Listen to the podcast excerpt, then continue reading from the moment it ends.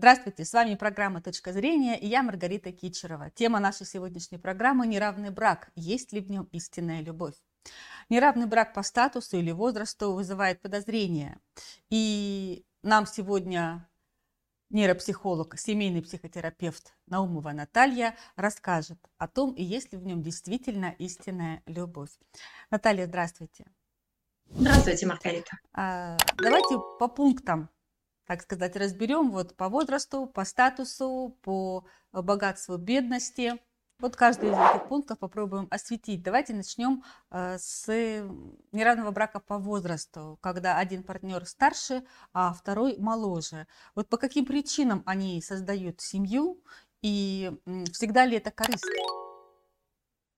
Конечно, не всегда это корыстно. Как правило, э, искренне человек испытывает чувства, человек ему нравится, да, а, и, и причина, почему люди находят себе такие неравные отношения, да, там их много причин, они бывают разные. А, чаще всего это инфантилизм внутренний, да, и тот э, человек, который младше, он хочет найти кого-то, кто будет его опекать, кто будет сделать его жизнь более безопасной, более удобной, да, и что меньше нужно было бы трудиться. Иногда бывает причина связана с тем, что в детстве мало родителей уделяли такому человеку внимания, и не интересовались искренне ребенком а семья говорит, что мы очень заняты, нас много работы, отстань, не мешай, да, и вот тут, наконец-то, другой взрослый человек вдруг показывает заинтересованность, и это впечатляет, и это ценится, и кажется, что вот, если такой взрослый человек мной заинтересовался, значит, я ценность, значит, я классный, да, то есть тут вот такая вот невротизация может тоже проявляться. Бывает по-разному, да, то есть э, в большинстве отношений мы выбираем другого партнера именно потому, что он нам нравится по каким-то причинам, да, есть есть какая-то выгода, есть какой-то интерес, есть какая-то заинтересованность, есть влечение, что-то есть всегда. А подсознательные процессы, они тоже не дремлют, и они находят ту травматизацию, которая не закрыта с детского возраста, чтобы ее в отношениях все-таки провести, да, и довести до ума. То есть, чтобы она якобы завершилась, это незаконченная боль, незаконченный гештальт. Но а, как правило, люди только лишь ранятся все больше и больше в отношениях, наступая на те же самые моменты. Именно с этими моментами к нам и приходят психотерапии люди, поэтому вот именно разбираем и видим, что действительно чаще всего это именно не любовь родителя, малое внимание родителей вызывает у человека потребность найти себе партнера постарше. Партнер же постарше – это, как правило, человек, который а, чувствует, что его недостаточно ценят сверстники, недостаточно им восхищаются, а старые отношения приелись и кажутся какими-то неискренними, скучными, обыденными, либо а, произошел разрыв отношений, да, то есть человек остался один. И а, появляется кто-то вот случайным образом, как правило, где-то по работе, где-то там общие знакомые, что-то такое там происходит, да, и люди встречаются и влюбляются друг в друга, кажется, что вот родственная душа, один он смотрит на меня меня а, внимательно, да, этот человек, он хочет со мной общаться, они думают, что вот... Извините, я вас перебью, Наталья, а вот насколько действительно интересен старшему партнеру его младший партнер, потому что это же разные социальные, разные временные даже пласты, и брак может быть ведь и на интересах основан, а тут какие интересы? Они же не соприкасаются, по сути. Да, ну здесь интерес такой, Разный что... опыт Простите.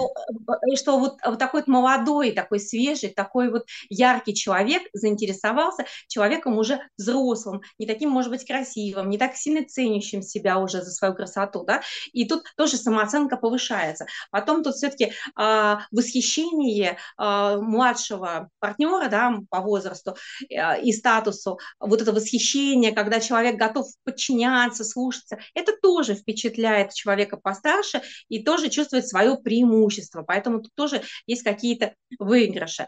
Но когда отношения только-только начинаются, когда они строятся на страсти, на взаимном восхищении, все замечательно. Но когда вот это вот а, первая вот эта страсть трехмесячная проходит, да, то, как правило, люди замечают, что общих интересов не так много, а, что младший партнер, может быть, даже кажется глупым, мало знающим чего-то, друзья его тоже какие-то поверхностные. По-разному бывает. Бывает ли именно вот молодежь такая, которая вот э, как будто бы она уже прожила большую жизнь, бывают такие вот типажи. Тогда они хорошо приживаются и прекрасно ладят с а, людьми постарше. Но бывает именно, что тут уже через 3-4 месяца уже пара распадается, разочаровывается, и они не получили желаемого, да, то есть по-разному бывает. И насколько долгими могут быть вот такие неравные браки по возрасту?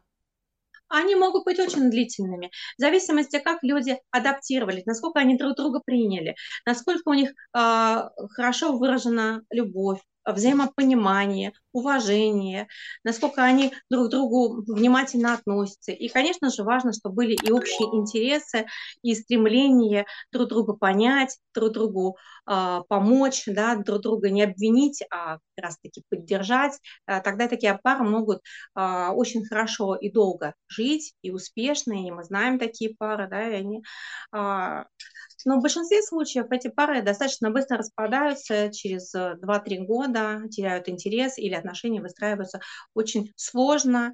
Очень много обращений, когда а, пара 15-20 лет, да, и очень много ссор, связанных с тем, что человек, который постарше, в паре хочет доминировать и требует от другого подчинения. Ну, ведь это в любой паре не обязательно вот да, возрастной. Да, да, а, это может быть в любой паре, да, но ровесники, они как-то на равных чаще как-то вот э, играют вот в это доминирование, а тут уже так выстраивается.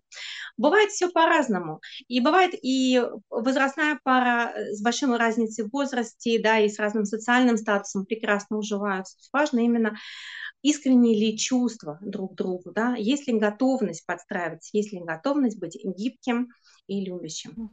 Ну тогда следующая пара сочетание красивой, э, богатая, ну, например, вот Шаляпин Прохор и э, Копенкина Лариса, или э, красивая, богатый, это Градский и его жена Марина Каташонок. Ну, это просто для примера такие известные яркие пары. Вот, э, это ну, вызывает понимание, что красота, э, она как бы притягивает богатство, богатство оплачивает красоту, но, может быть, я, конечно, не права. И если вот гармония в таком браке, или а это бывает... чистый расчет? Бывает по-разному. Иногда это бывает просто чистый расчет, да, а иногда действительно есть и влюбленность, и есть любовь, и есть терпение, и есть хорошие отношения, да.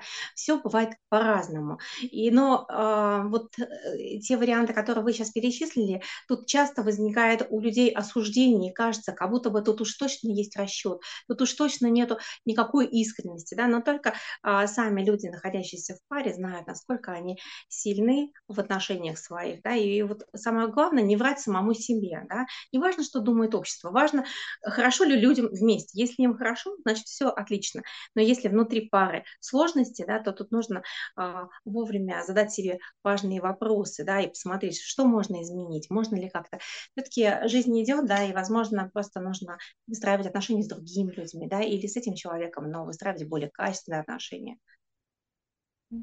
Знаю такую пару, уже другой пример, неравные по статусу.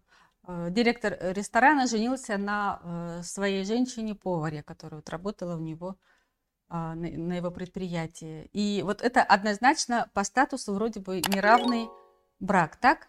Насколько, на ваш взгляд, он может быть неравным? Ну, это как пример. Вот.